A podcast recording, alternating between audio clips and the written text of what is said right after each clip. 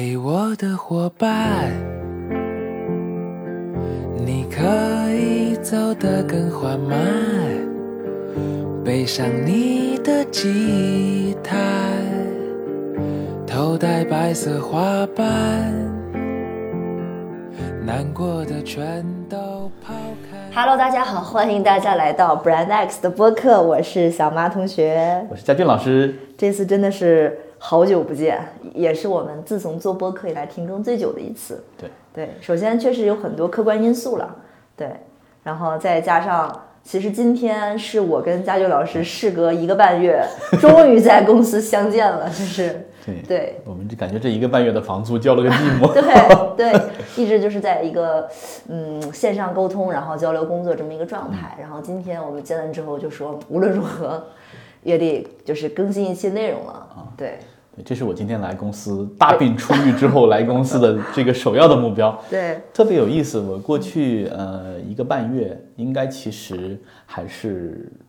挺有产出的。坦白讲啊，就是我大概是十七号，对，十七号离开北十十一月十七号离开北京，嗯，然后先后去了上海，对吧？先是嗯上海的项目启动，对吧？然后呢，从上海又去了遵遵义，义啊、去了遵义，遵义，然后呃又签了一个项目回来，是不是还去了天津啊？去天津了啊，然后从遵义又回到天津，然后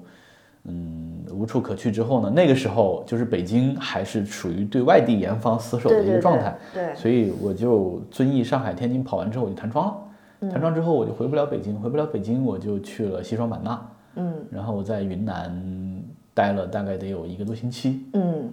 呃，等到下一次开始出差的时候，就去了深圳，嗯，又去了广州，对，啊，又去了广州。然后呢，本来是计划就是回北京，然后有一堆客户的，但是那嗯个时候北京放开之后，就已经所有的客户都阳了，对，就已经 我就已经就我也倒下了那会儿，啊，对对。然后我看到我们北京的同事小麻他们也 都全部是倒下，对对，全部倒下了。然后我在那个时候还在深圳，还挺快乐啊。嗯呃，我觉得就是大概过了一个月的时候，就是我出来一个月，大概就是十五号，十二月十五号，哦。嗯，我从深圳到了广州，因为广州的那个项目开始启动。我到广州之后，我就感觉明显不一样，因为深圳还是，深圳还是就是一那个时候还是春暖花开啊，就是嗯没有什么人戴口罩啊。但到广州之后，我会发现我住的那个酒店，第一是降温了，很冷，嗯。第二是它所有的门窗都开着，第三你会发现阿姨其实并不来给你打扫卫生，她会问你是不是特别不舒服。那会儿是不是已经放开了？就是广州其实已经就那个时候是比较严重的了，所以哦我应我应该最后我得的应该是广东猪，广州猪啊，对。然后呢，在广州待了一段时间之后，呃，十七十二月十七号，然后整整一个月，嗯，然后我一想去哪儿呢？我到底是回云南呢，还是这个回北京？后来还是决定，后来想想还是决定回回北京京吧，对，还是在家最关键是我们家有个大孝子小乐高，小乐高一直持续不断的问。爸爸，你能回来陪我过生日吗？因为他二十五号生日，你知道吗？他就特别担心我，就是不回来跟他过生日，是因为我们家有一个那个就是小朋友的，呃，石膏里面封了宝石，就是封了那种低等宝石，什么蛋白石啊，乱七八糟的，就小朋友要凿，你知道吗？嗯然后呢，他就小乐高就一直想凿，但是因为我不在家，妈妈就说爸爸不在家就不能凿啊。小乐高就接受了这个设定，对，但是我就很期待你回来，对，就可以凿石头。对，然后呢，啊，回来之后就是落地养，嗯，就倒下了。第二天直接就就开始发烧啊。嘉俊老师刚回来的时候，那会儿我我好像刚刚开始转好，嗯然后嘉俊老师还说这个。看我这个身体很很很硬挺，然后我还就是去其他地方，结果第二天就跟我说嗯烧起来了。对我，我这一个月我印象中很深刻的点是我碰到了很多特别有意思的人。嗯啊，我印象印象深刻有三个特别有意思的人。第一个是我们去上海的时候，嗯呃我想想啊，应该是从上海，反正就是在在飞机上，而且呢，我给自己升了个舱，嗯我给自己升了个公务舱。嗯，呃，我经常会这样，因为有时候你会发现其实挺便宜的，几百块钱你能升个公务舱。对，在然后。旁边就坐了一个老爷爷，就是一个上海的老爷爷，一看就就是就是那种很海派的那种文人的那种感觉，你知道吗？就拿了一本特别厚重的，就是就是一本就是特别厚重的深红色封皮的书，然后呢，他就坐我旁边，嗯，然后他跟那个飞机上的空姐说说我要轻咖，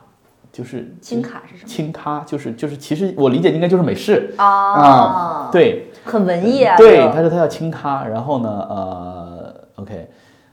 后来反正他整个飞机就是在飞的过程中，我记得不记得了，应该是去遵义吧，他一直在看书，就很安静，老先生、一直在看书。后来等到他中间有去上厕所，飞机也快降落了，大概飞了三个多小时吧，我就扫了一下他的那个书的封皮，嗯，你知道是什么书吗？星际浪子。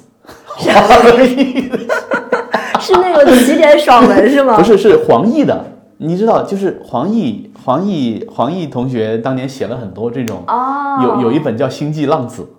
太》，好当时笑了，当时我就觉得，我说这个老头子糊弄了我一路。以为读的是什么荣格的红书之类的，对，就是你看他，就是人也很一本正经年纪也很大，然后，对，又戴着个眼镜，然后就一直在那翻书，然后给人感觉也很严肃，对吧？然后结果呢，人家在看《星际浪子》，这是我印象特别深刻的。这个老爷爷，他那本书给了我一个巨大的反差。然后呢，还有一次就是我们到遵义，嗯，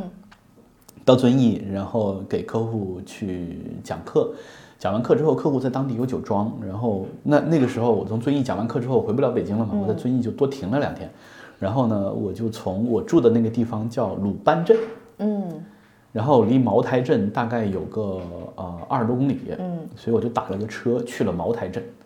啊，然后到茅台镇之后，特别有意思，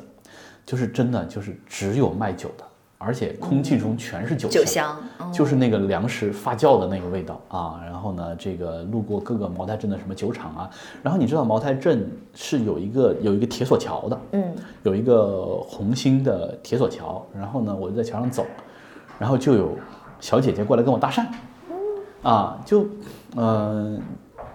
他们是有组织有团 伙的，是不是勾搭是外地没有没有没有，他们在桥上卖唱，哦哦，就是就是在在在唱歌，两个小姐姐在唱歌，嗯。然后呢，呃，有一个小姐姐过来，一开始跟我聊，我一开始不知道什么路子，然后呢，呃我就说啊，她她过来要给我拍照什么的，我就大跟她聊了两句，后来那个小姐姐又回去唱歌了，又换另外一个小姐姐来跟我聊，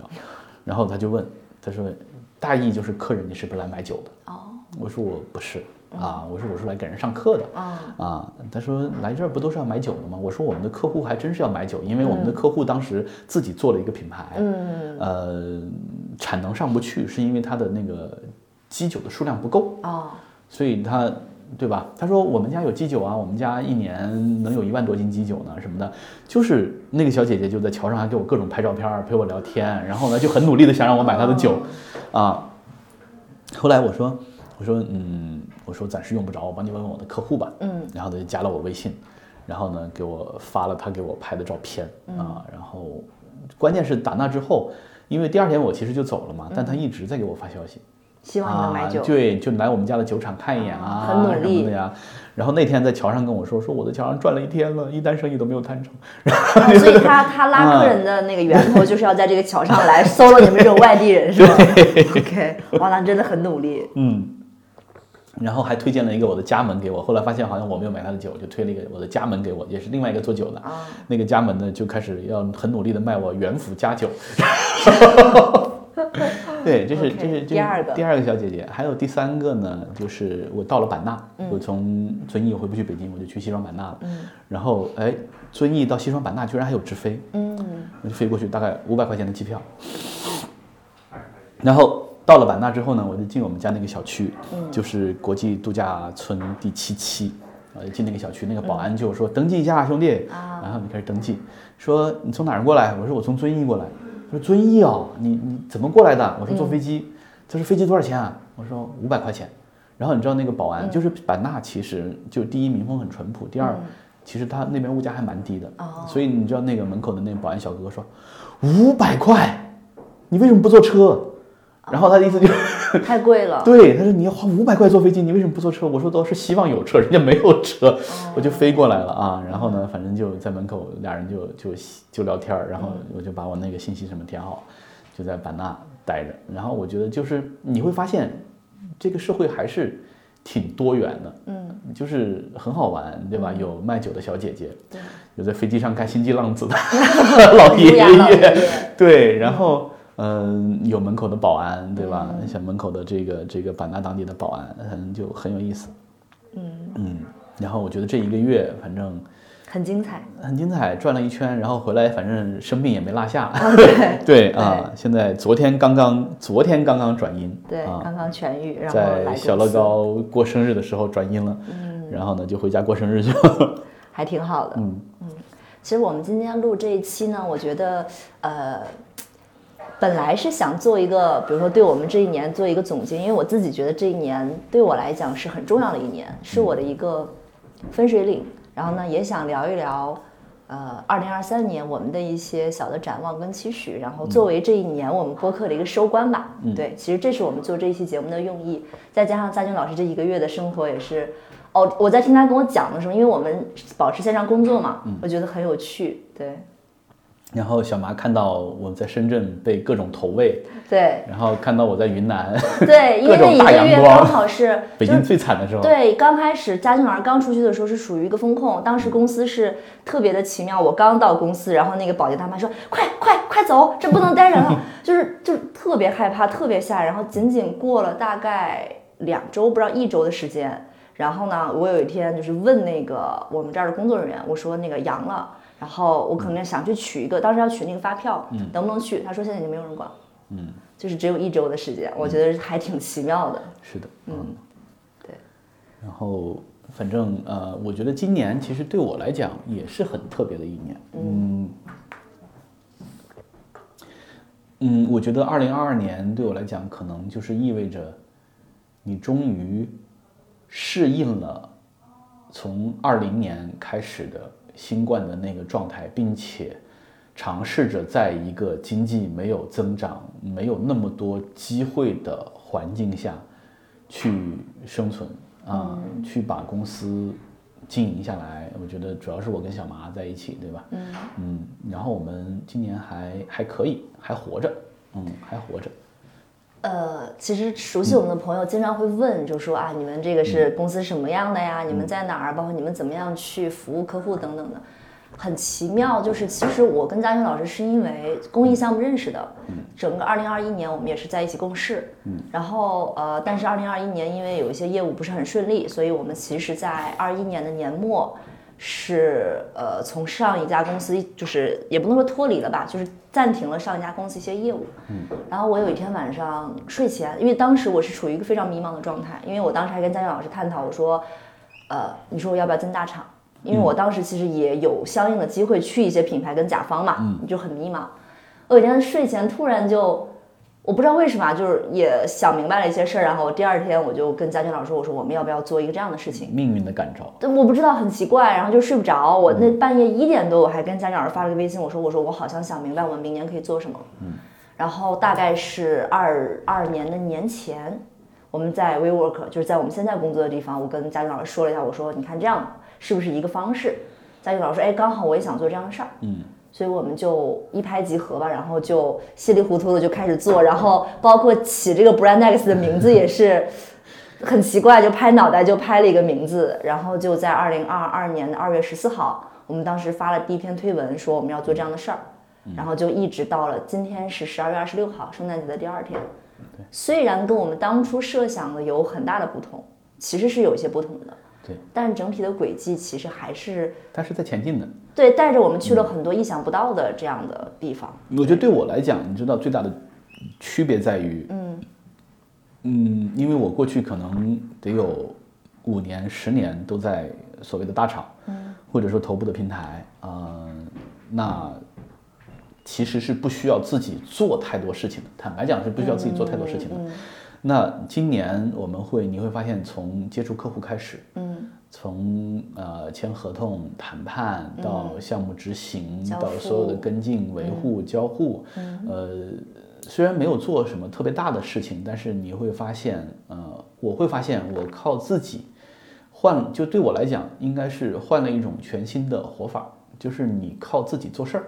嗯，呃，也是能够。嗯，第一是能够活下来，但是活下来这个要求太低了。嗯，呃，第二是你在这个过程中，你还是会有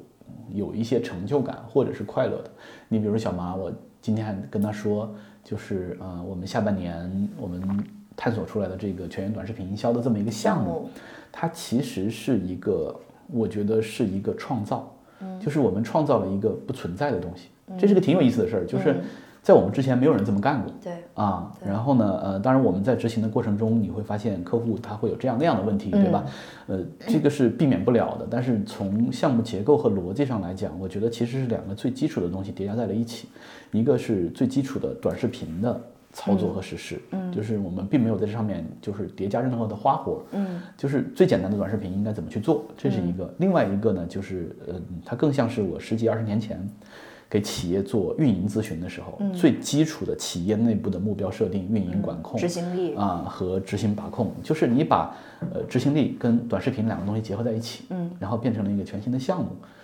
嗯我觉得挺好玩的。它是一个，嗯，我觉得它是一个创作，而且至少你会发现，从市场的反应来看，大家还挺认可这个项目的啊。你看，明天我们就。终于要见一个客户，他阳了之后我阳，然后大家恢复了之后，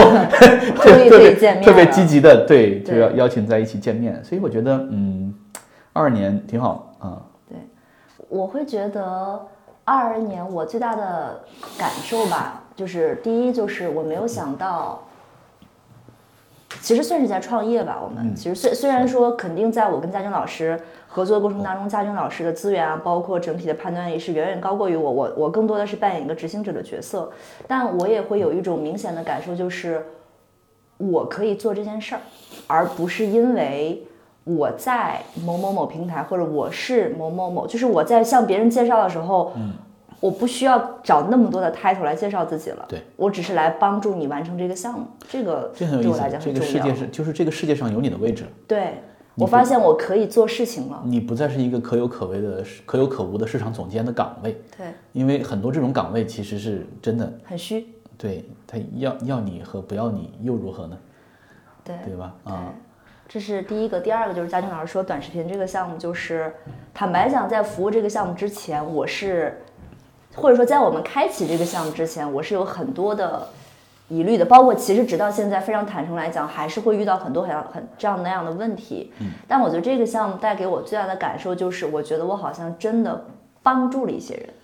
就是你知道，我有时候看到我们客户在群里会发那个战报嘛，就是那些因为我们帮助就是最基础的营业员，就是非常非常基础的营业员，就他们可能在小的城市，然后一个月工资就可能两三千一两千，然后可能文化素质程度也没有很高，他就是从事最基础的营售售货员。但因为这个项目，或许他没有一个明显因果关系吧，但他可能因为参与了这个项目，他每个月多多卖出去了很多产品。我我我其实对整个项目的这个收益来讲，我觉得其实就还好。但是我在想，那因为我们的介入，这样的一个营业员在这样的一个小城市，每个月可能能多一到两千块钱的收入，对，这是质的飞跃，我觉得，嗯嗯，这个是我觉得今年最让我有成就感的项目。对，对，这就是对，你会发现你的行为会给人带来一些变化。是的啊，是的这这是我也是我早年做咨询的时候，嗯，为成就感的一个来源，就是真的是因为我给他们做了这个项目之后，你能够看到客户有变化，嗯啊，但是呢。我后来没有这个成就感了，就是真的是你进了甲方，进了大厂之后，嗯就真的你可有可无。而且我觉得这种变化是你的存在是为了维持甲方体系的运转，而不是交付本身、项目本对身。对，而不是为了改变世界。我的感嗯受是，我在今年之前一直对我自己的定义很不清晰，就是你好像做了很多事儿，但是你很难去说你这件事儿到底有一个什么样的结果，或者说你到底是谁。我今年就是我觉得可能很多项目本身。我也并不能帮助客户达成翻天覆地的变化，无论是品牌还是短视频。但是我在我有时候在想，哎，在遥远的北方的某个小城市里，有一个大姐，因为我们的一个介入，然后她可能这这个月可以多买一个衣服，或者说给儿子多买一个，我觉得这个对我来讲是一个特别大的鼓舞。对，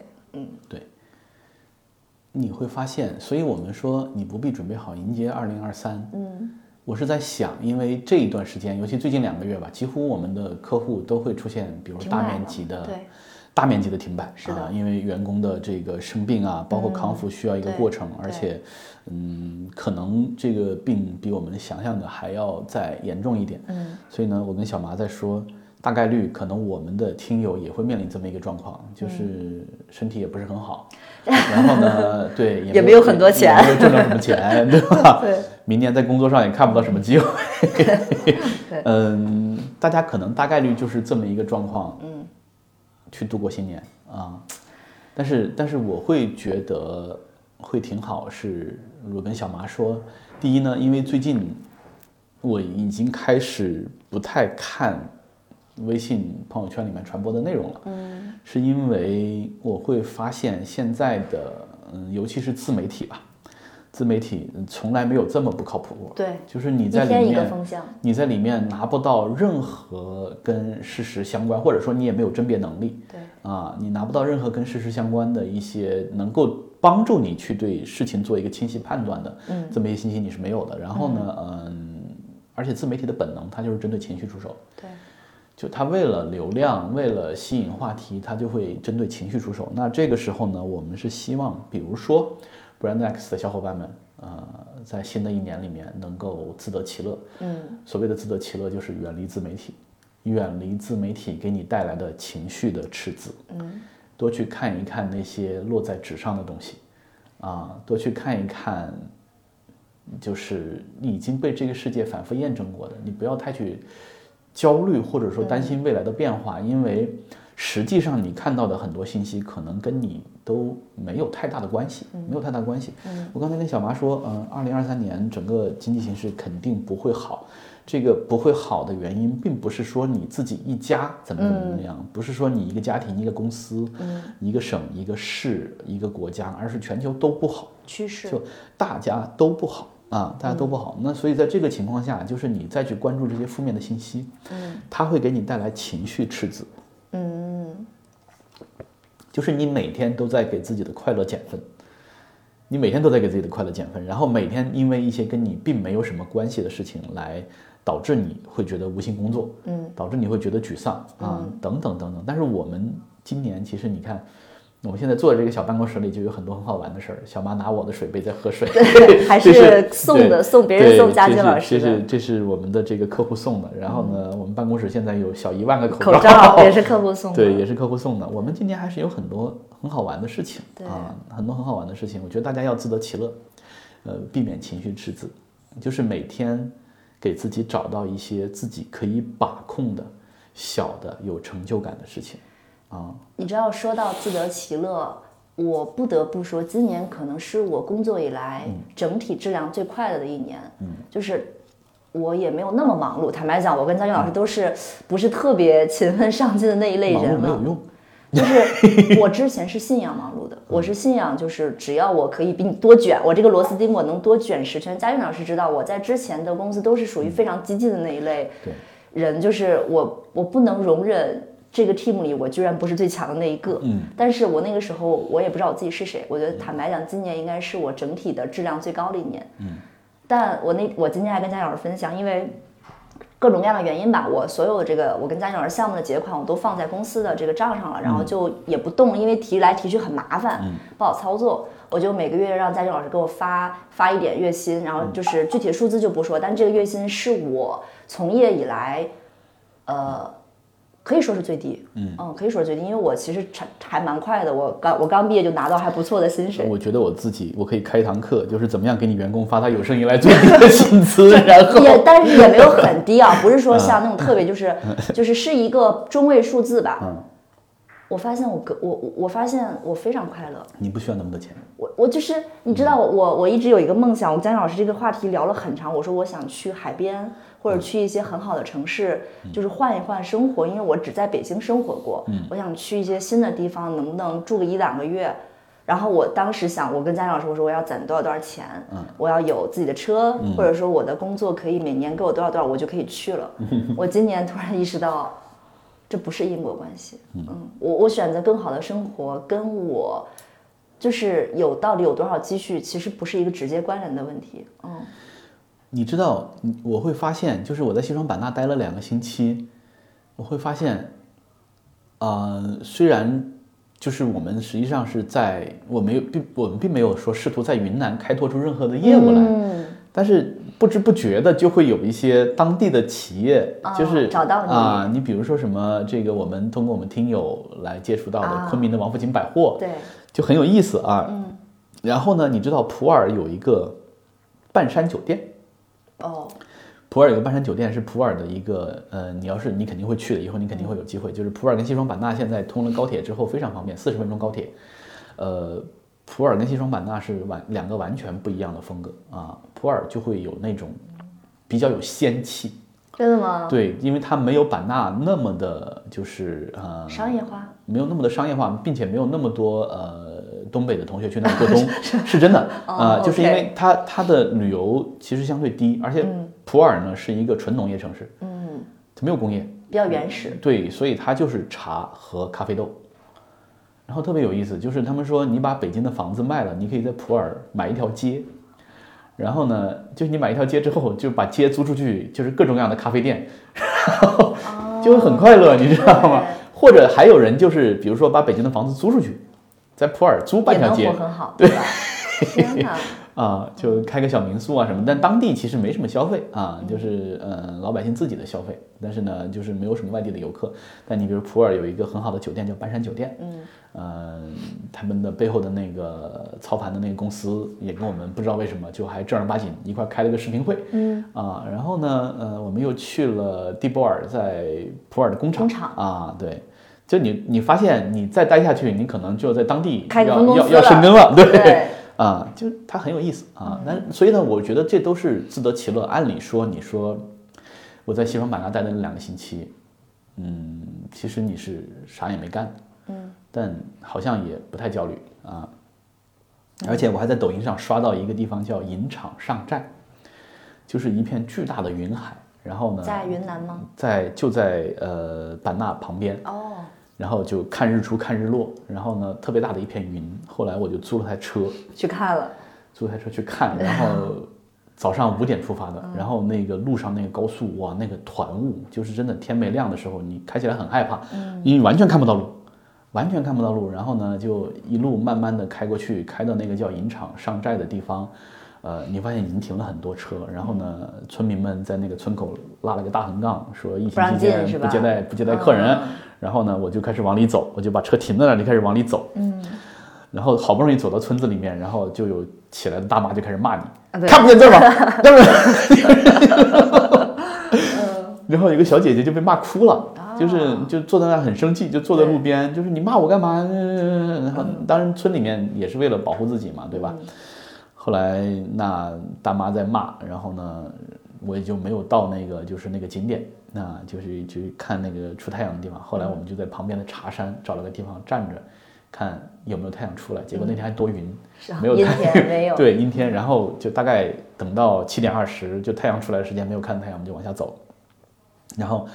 上面就往下走的时候，就碰见一个应该从辽宁从哪儿来的一个小伙子，说：“大哥，你看日出了吗？” 我说：“我没看到，我都没进去。”他说：“嗨，我们在上面啥也没看着。”我说：“你怎么进去的？”他说：“我三点就来。”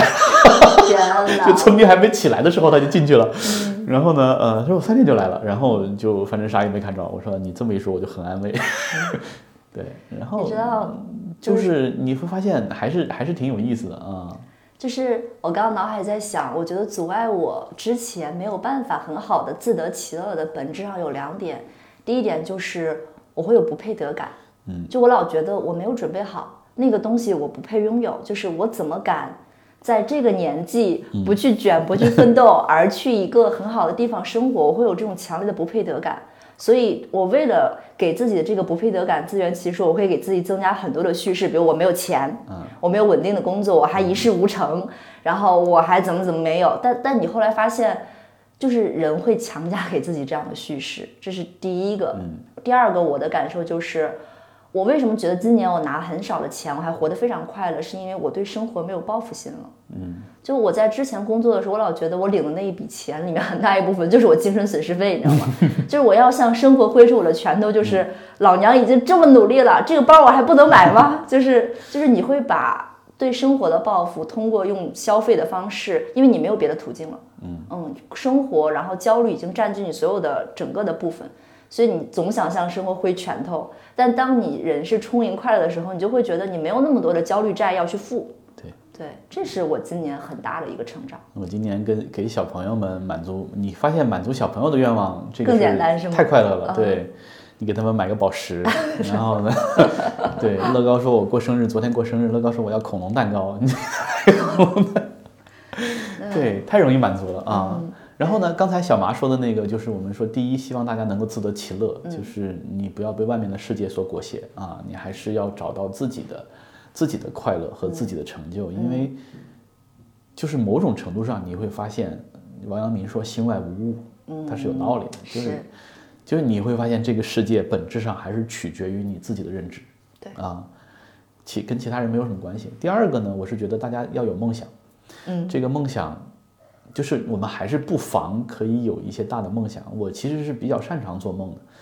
嗯，那但是你会发现，像小麻同学这样的，我们在今年反复讨论这个事儿，嗯，大家总是会觉得，大家会在做梦的时候被自己的现状困住。对对，啊被自己现状困住。然后呢，那我给你举一个极端的例子，就是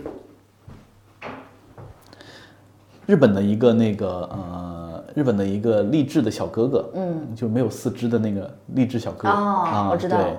就这样他还能出轨四十个人，就是你为什么要被现状所约束呢？就是人家没有手没有脚，他可以出轨四十个姑娘，你怕不怕？就是就是你做梦就好了。但你会找到你实现的路径的，你知道吗？你知道吗？我刚跟佳佳老师讲说，我为什么有时候在做梦这件事上没有那么大胆？我觉得有两个因素，第一个就是还是那个不配得感，就老觉得我没有准备好，或者说我总是要基于现实的引力去设置我那个梦想。比如说我现在说，佳俊老师，我要我明年要住上千万豪宅，嗯，我的第一时间想不是说 OK，我是一个这样的可以住千万豪宅人，而是。哎，我我现在这个状况，我这个不太不现实了，这是第一个。嗯，第二个是，呃，我会觉得我我其实是一个不知道该怎么做梦的人，就是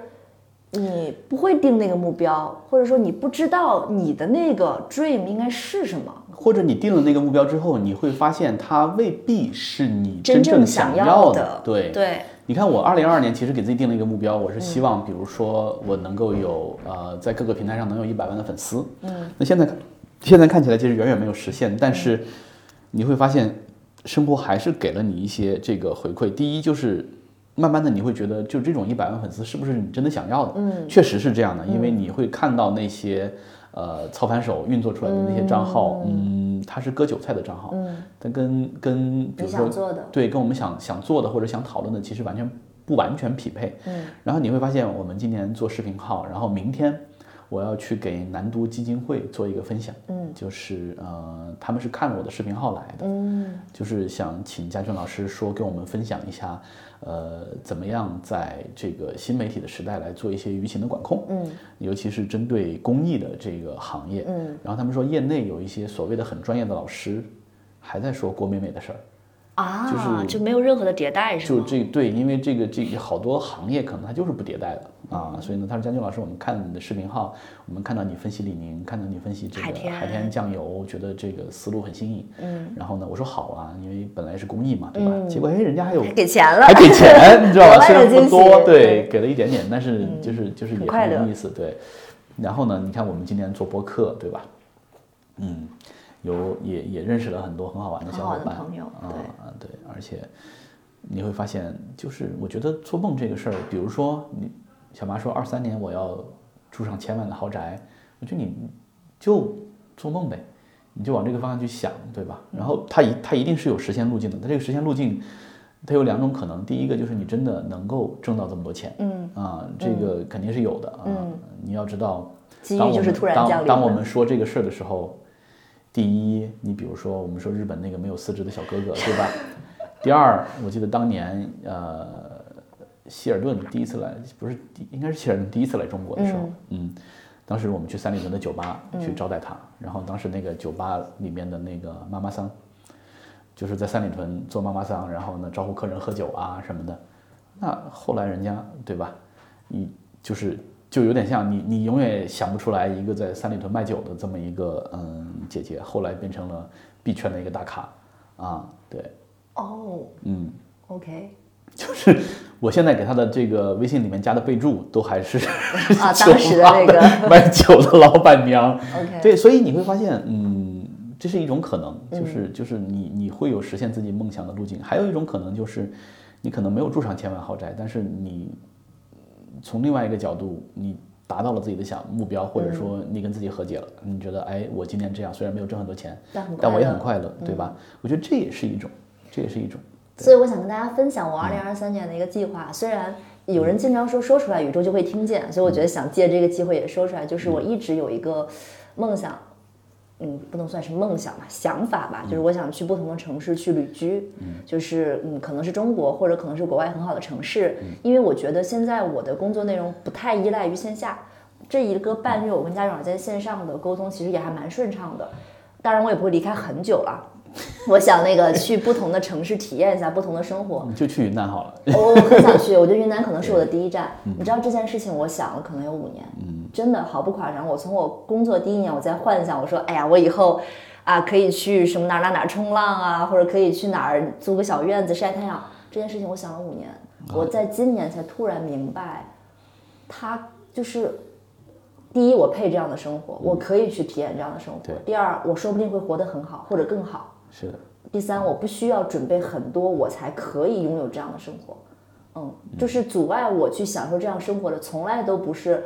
我赚赚没赚到钱，我有没有做成很大的事情，我有没有认识很厉害的人，而是我有没有，就是而是我有没有跟自己内心深处去做一个和解，就是我可以拥有这样的生活。我的旅居生活，对，所以我就决定明年我五月份房子到期之后，我就可以着手去计划这个事儿。所以不不管这个事情，我觉得成或或许明年非常的忙碌，这个计划还是搁置了。但我觉得我我现在内心深处，我觉得我我只要想有这样的生活，我随时都可以背上背包去走。你会发现，就是当你生活在不同城市，尤其是不那么 popular 或者不那么一线因为一线城市大家其实都套了同一个模子。嗯，都一样。然后当你往下沉的时候，你比如说你在西双版纳，你就会发现很多这个很有意思的点。比如给你举个例子，嗯，呃，因为我不想洗鞋子，所以呢，我就在版纳去，因为要出来要再出差去讲课的时候，我就买了一双新的鞋。然后你就会发现，你去万达茂里面所有的那些呃耐克呀、阿迪啊、李宁啊、特步啊，你买不到四十四码的鞋，为什么？因为那边人身材小，就是哦就是就是那个店里面他不是，需要进这个尺码。对他连四十三码都没有，OK，你就发现很有意思啊啊。对你就你是对你连四十三码的鞋都买不到。然后啊，后来好不容易就挑了一双，就李宁有一个就是就是那四个雷的那个，啊，对，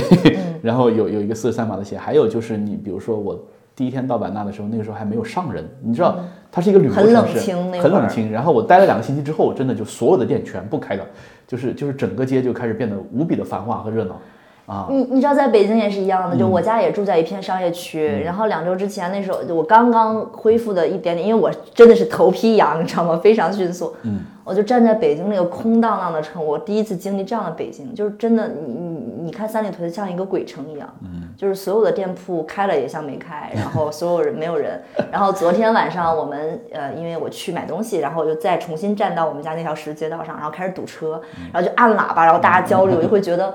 一周哎。又回来了一一周 就是只需要一周，啊！你看我去版纳，我头一天晚上到版纳的时候，我就去吃一个宵夜。然后呢，呃，那条街上几乎好多店都没有开，然后呢，就有一个傣族的小夫妻、小两口，嗯，就就他们的烧烤店开了，然后呢，我就点了一堆东西，一大堆东西，我按照就是正常的消费习惯判断，嗯，我感觉应该两百多块钱应该是正常的，结果一结账，九十，在版纳，对，一结账九十，然后我还好多东西还吃不下，因为你要多了，然后就有小猫咪就守着你啊管你要对吃的对，然后你就跟他分吃的。所以我觉得你你生活在这种，呃，就是不那么流行的城市的时候，我觉得你比如说，如果你在普洱待着，你会有完全不一样的感受啊。对，它跟版纳又不一样啊，就就会很有意思。对所以呢，我觉得大家还是在新的一年里面，嗯，要有梦想。这个梦想不必被自己的现实所约束。缚嗯，对，哪怕你是个三里屯卖酒的，哪怕你没有四肢，太励志了。对，嗯、然后呢，最后我觉得还是就是开始吧。嗯嗯，就不管怎么样，你先开始行动。嗯，我记得今年年二零二二年初的时候，就是当时有个台湾的老师嗯，算塔罗的，哦，对，然后呢，这个看了一下，就是说你的目标是什么？我说我今年哎，我就想做到一百万粉丝啊、我非常确定。然后呢，他当时给我算了一下，反正就是不太好啊、大概率就是一个达不成是吗？就是一个虎头蛇尾，或者但是、啊但是他说你会拿到你想要的，啊、哦，对，就是这个事儿可能是实现不了，但是你会拿到你想要的，或者说到年底这个事儿，他当时他当时说的是到年底这个事对你就没有那么重要了。哇，啊，对。嗯。啊，那当时就是我记得应该是可能年初三月份的时候，我当时非常确定，我说现在因为因为确实不知道今天要干嘛，嗯，在年初的时候我们不知道今天要干嘛，真的不知道。对，所以我说那咱们总得干点啥吧，对，就定一个目标啊，嗯然后呢就开始行动，然后在这个行动的过程中。我跟 Maggie 开玩笑，就是三月份的时候，第一个客户就打乱了我们的节奏。对，就是真的，我对想跟大家分享，这真的很奇妙。就是其实坦白讲，我跟佳颖老师当定目标的时候，我是多少带着点理想主义的。嗯我说，你看咱们每个每周如果能做一个，当时我们的主力产品是给客户做品牌、做 workshop 分享。嗯我说，如果我们每周，因为当时的疫情其实没有那么严重，我们还对今年这一年有着美好的期待，觉得哎呀，一切都要复苏啦。然后，因为其实二一年还不错，对，嗯，我我们要怎么样？后来发现就是，呃，很迷茫。然后我们定下 Brand X 发第一篇推文之后，就不知道要干什么。然后突然有一个老板就联系了佳俊老师，就说，而且他找我们合作的最核心根本的原因，可能不是因为业务能力，而是我很喜欢佳俊老师的朋友圈。嗯，我觉得是，我觉得你是一个真的人。嗯啊，我觉得你是一个关键是他就是说我我当时的预期就是去聊聊天，啊，对我也是。他说啊那个小马，我们就明天找某某某呃聊一下，然后可能也没有什么后续，但是觉得这个老板挺有意思的，我们就去看一看。啊，嗯，然后聊了一个小时，对吧？然后嗯老板说啊，那那那你嗯回去把合同寄给我嗯嗯对，然后就把我们节奏打乱。啊，就就很还挺惊喜的，我觉得对开年第一个项目吧，我觉得是对对，还挺有意思的。所以你会发现，嗯，你也不必有一百万粉丝。那我觉得这个事情对我来讲的感受，就是我我脑海里就是反复的回想乔帮主的一句话，就 The journey is reward。嗯，就是可能你你比如说我今年年初给自己定的目标是什么来着？我我现在已经记不清了，但大概率可能是赚多少多少钱吧。嗯，因为我实在不会定目标。佳老师说，如果你实在不会定。你就定这样最世俗的目标，然后你也可能能达成，它也是一个很好的。我当时好像就是这么定的。嗯，我现在想想也不重要。所以我而且我觉得我今年其实把消费习惯彻底调整过来，嗯就是似乎也不需要嗯，我我是这样的。啊、似乎也不需要，你不需要这样的东西，也不需要那样的东西，嗯然后你就健健康康的，对吧？然后这个能够自得其乐，我觉得就挺好。我我今天还有一个很大的改变，我想跟佳欣老师分享，就是我不太定义自己了。嗯，我我原来特别喜欢定义，比如说我是 M，我我是什么 ENFP，嗯，所以我是一个什么什么样的人，所以我就要做出什么什么样的结果。然后我是双子座，我这个人注意力就不集中，或者我就缺乏新鲜感，比如说我就不能去做那个事儿，我就不能去做这个事儿。我现在发现，我我没有什么不能做的事儿。嗯我不需要，我觉得这种定义本质上就是一种束缚。对，就比如我最近搞了一个那个 染了个挑染了一个头发，就我本来想染的很夸张，后来想，哎，我还是要见客户或者工作，我也不宜太夸张。我就突然坐在那一瞬间，我本来是去剪头发了，我上午还跟张老师说，我说我剪完头发咱们再那个什么联系。哦，你知道我还有一个客户忘跟你说了，啊，就是我在深圳的时候，我的哦我的大学同学，嗯，他一直自己在做私募基金，就他有一个小的私募基金，然后呢，呃，特别有意思的是，他我在深圳的时候，他介绍了他自己的两个客户给我，嗯，一个是创业卖啤酒机的，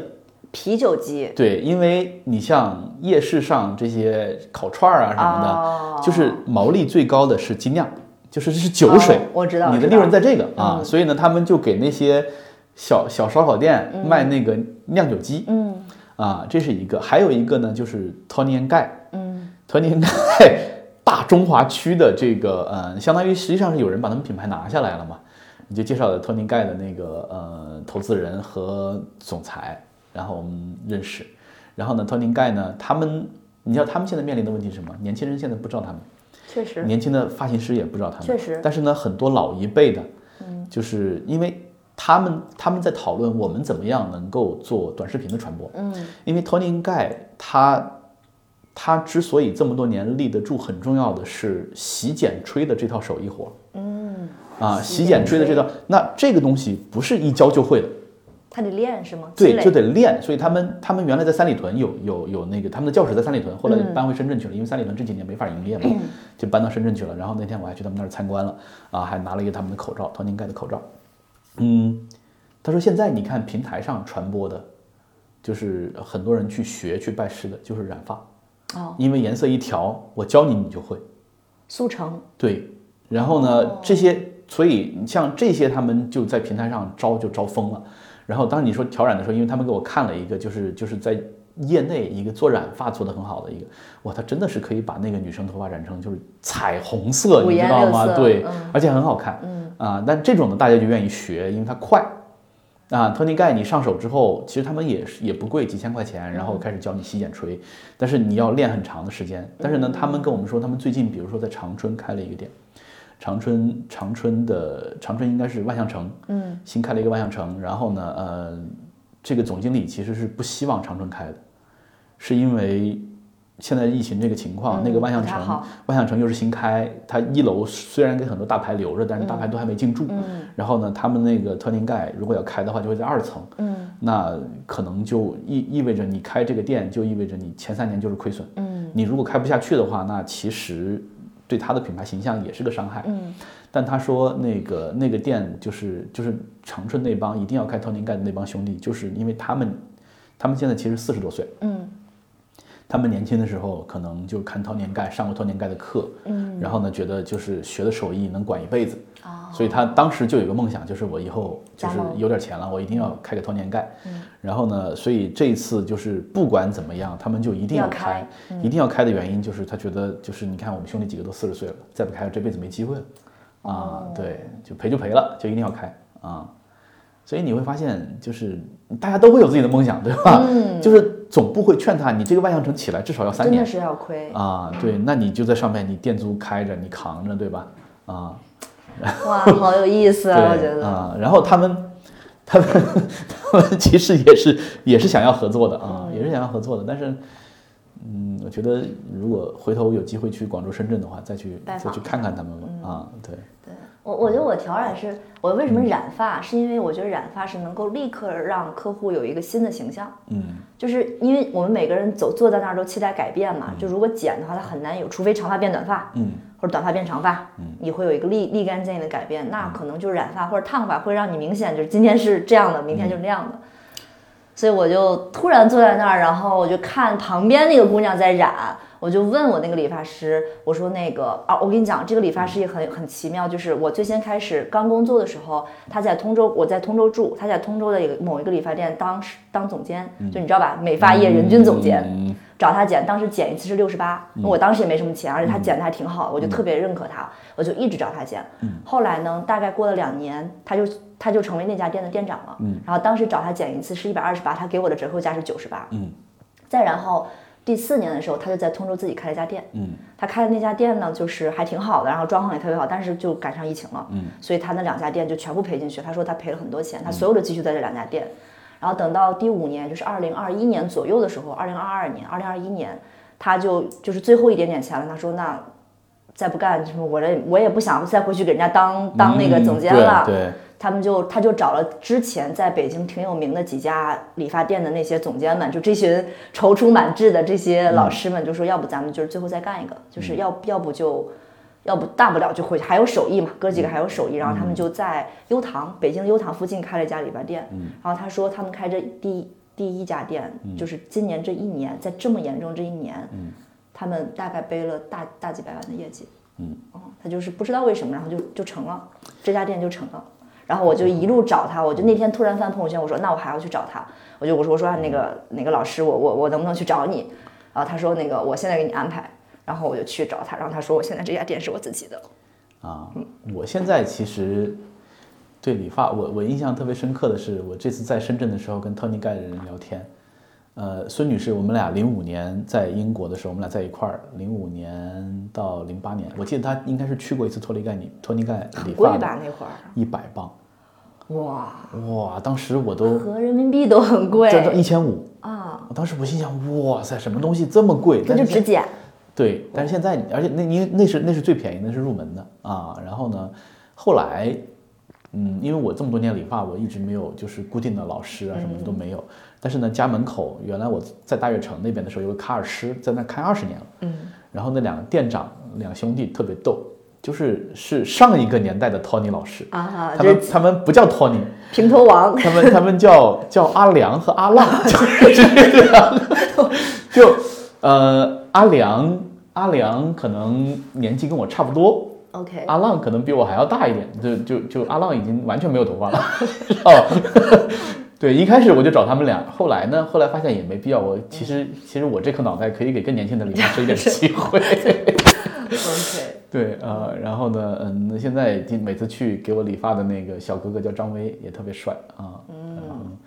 但有梦想谁都了不起，对，但这你会发现理发它也是一个，它是个手艺活。真的是手艺活。我觉得我这个老师是你看我们家孙女士这么多年也，她跟你一样，会认人，对吧？对，嗯，她会一直跟着一个。对对对对对你像原来，嗯，我有一年在清华读 EMBA 的时候，那个班主任，嗯，那会儿我在时尚，然后呢，我就推荐给他一个，当时我们老是找做妆发的那个，嗯。呃，妆发老师，嗯，他们自己有个工作室，其实不对外营业的，就是伺候艺人、哦啊。然后，但是呢，就是他说你要自己来呢，反正就就两百块钱，其实也很便宜，很便宜对，然后呢，后来我就把那个就推给那个就是那个班主任老师，清华的那个班主任老师去试了一次，然后那个老师就跟我说，那大概是一五年，他说夏俊，我这辈子终于碰见一个能把我头发弄明白的人了。啊，然后就这么多年，他就一直七年了，一直在找那个老师。我说你换了吗？他说没换，我就就好不容易找到一个能弄明白的，我换他干嘛呀？嗯，人家也没涨他的钱，对啊，他反正就自己的一个工作室对啊。我我这个老师其实我有两年没有找他，是因为我嗯就瞎弄嘛，我也没怎么，我就剪短就好了。我这次找他还是觉得，你看任何一个行业做得好的人，真的就是，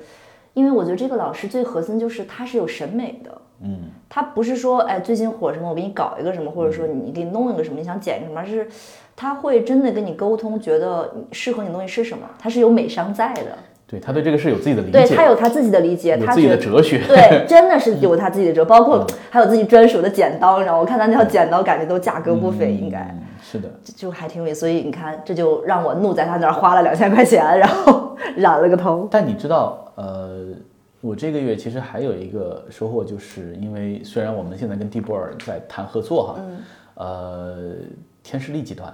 天士力集团是做药的，在天津，嗯然后他们其实旗下一款大单品叫复方丹参滴丸，嗯，很有啊名，。复方丹参滴丸，然后呢，呃，这个应该是我感觉一之前是比其实比以岭的那个莲花清瘟要强的，但是呢，家家必备吧，我觉得。对，但是它现在就是它的口碑现在可能要比莲花要好一点，因为莲花最近有点过。是，啊，嗯，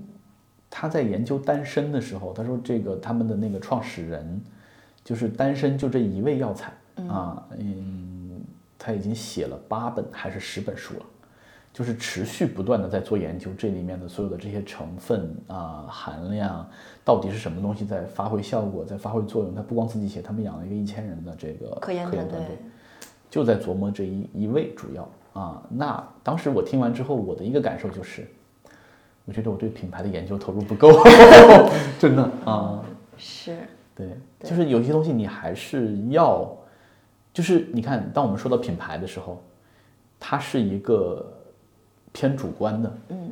呃，跟人性相关的。然后呢，大家发明了各种各样的工具，对吧？我们在做共读营的时候，各种各样 take away 的工具，各种各样去研究的工具，对。对吧？对。呃，各种各样的这个方法论等等等等，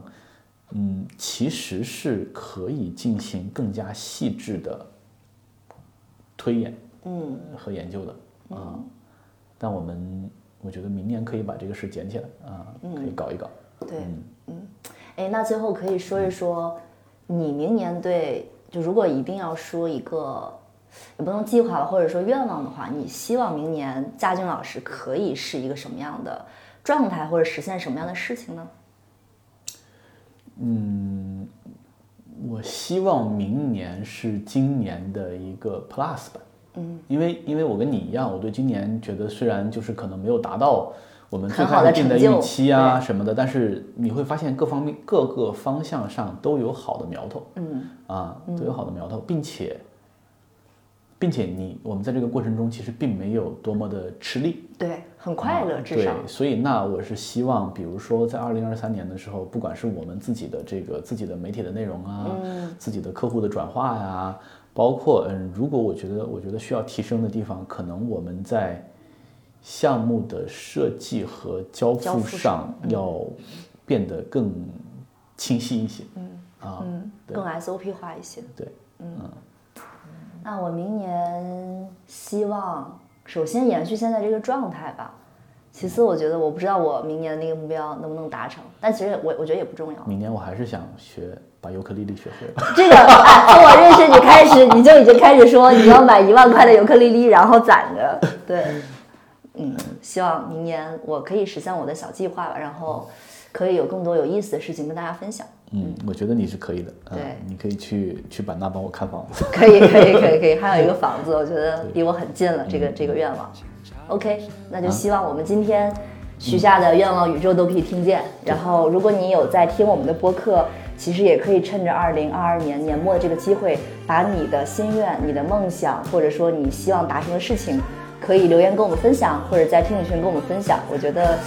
期待宇宙可以听到我们每个人的梦想吧。感谢大家陪伴我们度过这一年。对，感谢大家陪伴我们度过这一年。然后，如果你喜欢我们内容的话，也欢迎加入我们的听友群。然后，因为我们之前的很多最终都是我们二维码过期了，我会在这一期更新我们的二维码，邀请更多的好朋友进入到我们的听友群，跟我们一起聊更有意思的事情。好的，拜拜，拜拜，二零二二再见，拜拜，拜拜。没什么值得期待，但那都与我无关。我是。一个飞翔的笨蛋，人生本来该是一场狂欢。